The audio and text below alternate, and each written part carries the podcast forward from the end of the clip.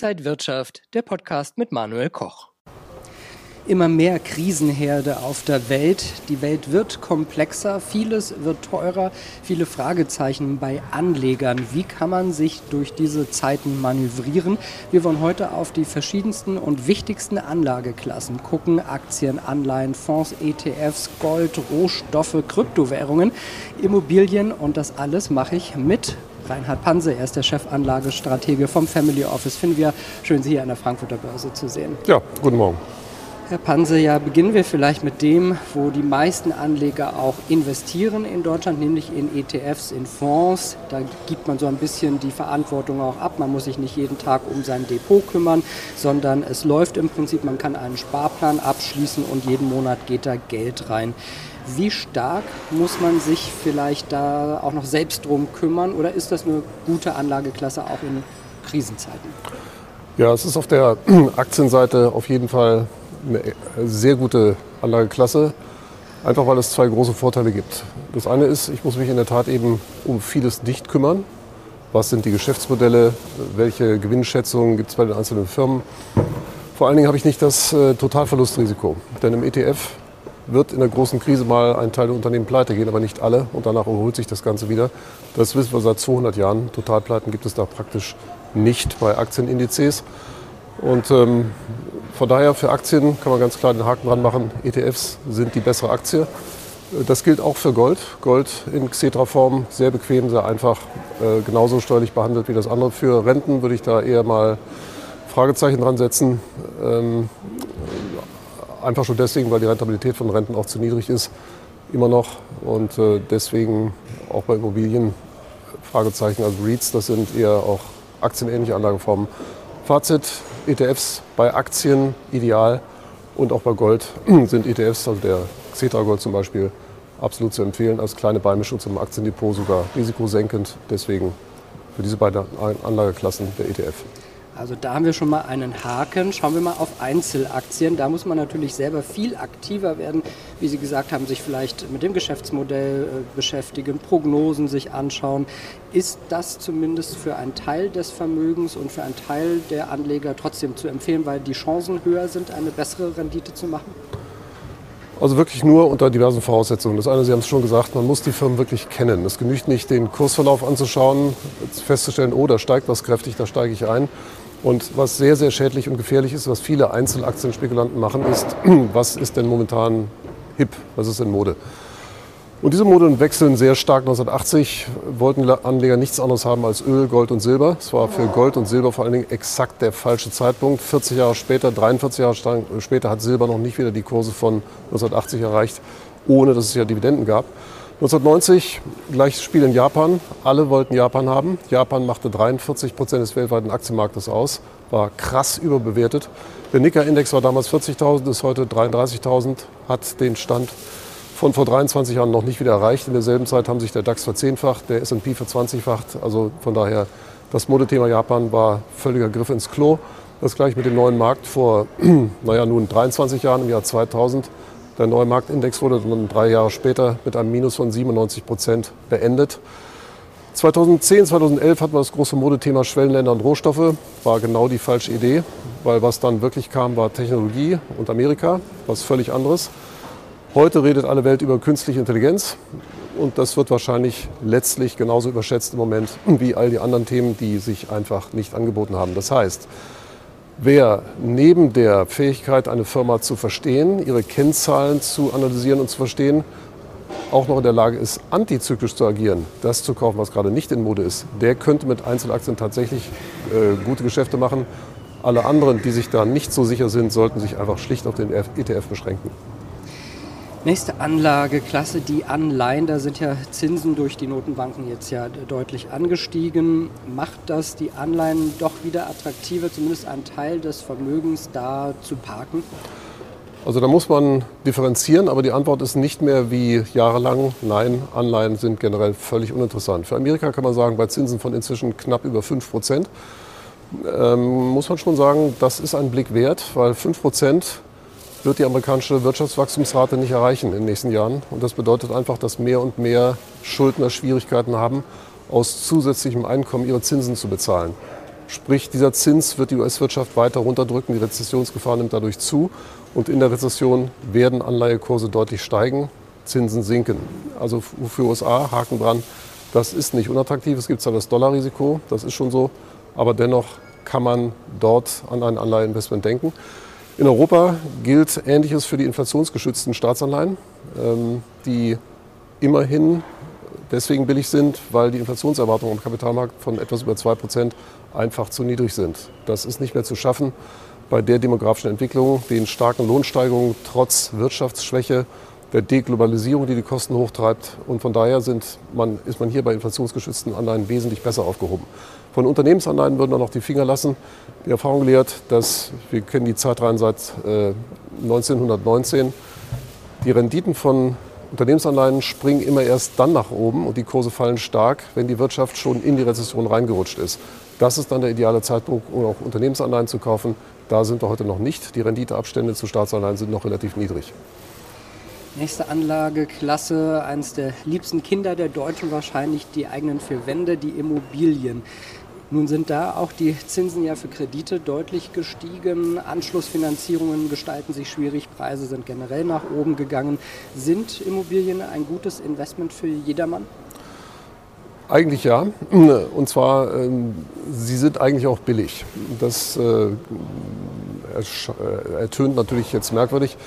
Nur der Punkt ist ganz simpel der, dass die Pro-Kopf-Einkommen seit 1970 um das Siebenfache gestiegen sind, ähm, die Immobilienpreise um das Fünffache. Wahrscheinlich sind auch die Einkommen eher ums Fünffache gestiegen, weil wir mal die Spitzeneinkommen rausnehmen, die wahrscheinlich stärker gestiegen sind als der Durchschnitt. Und die Tatsache bedenken, dass die Steuern und Sozialabgaben 1970 tiefer waren als heute, dann sollte sich das ungefähr ausgleichen. Das heißt, der Deutsche müsste sich eigentlich genauso viel Immobilie leisten können wie 1970. Allerdings war damals die Hypothek nicht bei 4 Prozent, sondern bei 8 Prozent. In den Jahren dazwischen teilweise bei 11 Prozent, noch im Jahr 1991, 93 bei 9 Prozent. So, bei den tiefen Finanzierungskosten müsste es eigentlich klappen. Ich denke, das Problem, ähm, das die Käufer haben, ist, dass man heute einfach nicht bereit ist, die Opfer zu bringen, die man braucht, um eine Immobilie zu erwerben. Sprich, ja, Immobilie statt Instagram-Konto, wandern im Schwarzwald statt auf Feuerland und dann spart man ein bisschen Geld und dann hat man irgendwann noch Eigenkapital. Aber wer eben auf einen äh, optisch attraktiven Lebensstil in seinem Instagram-Account großen Wert legt, der wird das Eigenkapital eben nicht schaffen. Und äh, dann wird es schwierig, weil die Bank verlangt heutzutage Eigenkapital. Man muss dazu noch bedenken, dass die Neubautätigkeit ja regelrecht zusammenkracht. Die Knappheit wird also größer und größer.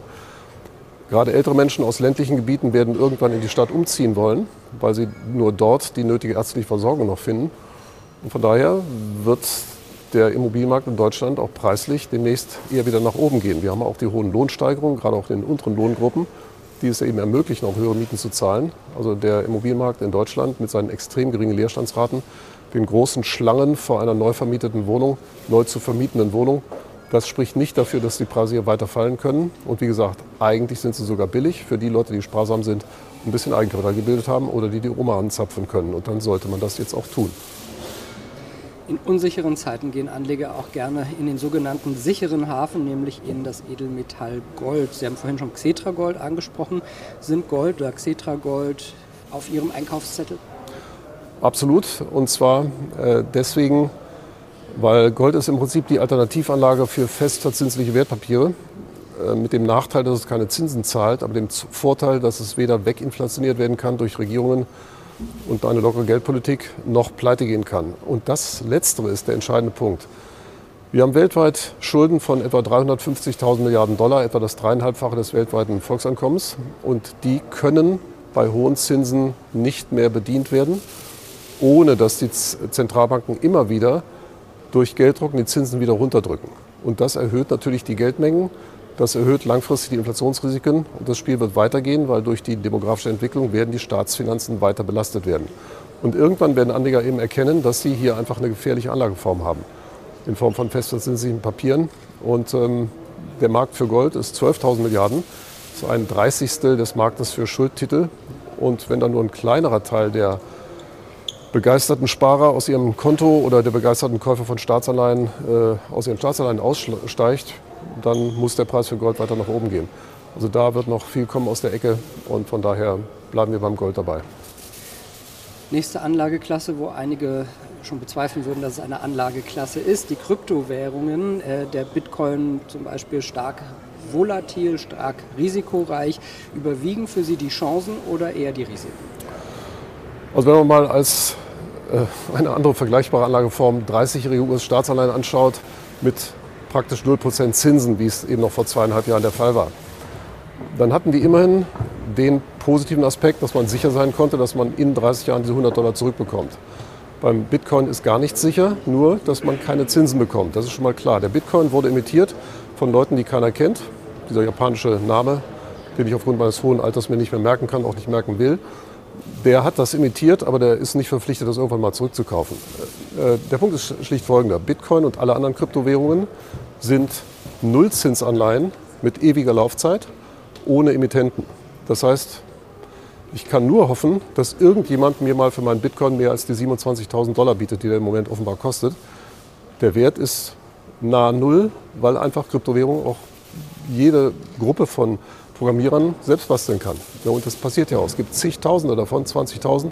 Großteil sind schon jetzt Karteileichen, wertlos. Und äh, noch zwei, zwei andere Aspekte dazu. Punkt eins, alle jammern über Cyberkriminalität.